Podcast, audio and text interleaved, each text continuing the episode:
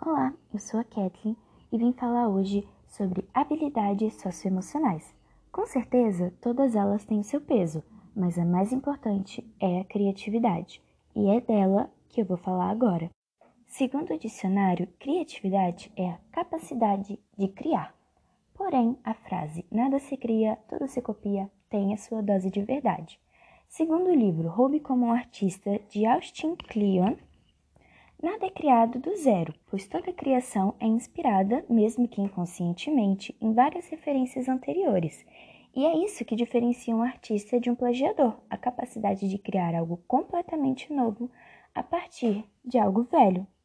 Agora que sabemos o que é ser criativo, temos que entender que ter uma mente criativa é essencial em todas as áreas da vida, mas principalmente no meio profissional, porque através dela conseguimos resolver problemas de modo inovador, ter mais ideias para negociações, tomar decisões de forma mais versátil, formular teorias, inventar produtos, etc. De um, de um modo geral, a criatividade promove o desenvolvimento e, atrelada à curiosidade, a evolução até mesmo científica. Muitas vezes ela é vista como um talento, e é verdade que algumas pessoas já parecem nascer prontos mas, como qualquer outra habilidade, ela pode sim ser desenvolvida. Henrique Armelin é um dos empreendedores mais criativos que conheço, e ele costuma usar uma frase que gosto bastante: é preciso ter uma ideia ruim todos os dias até ter uma ideia que realmente vale a pena.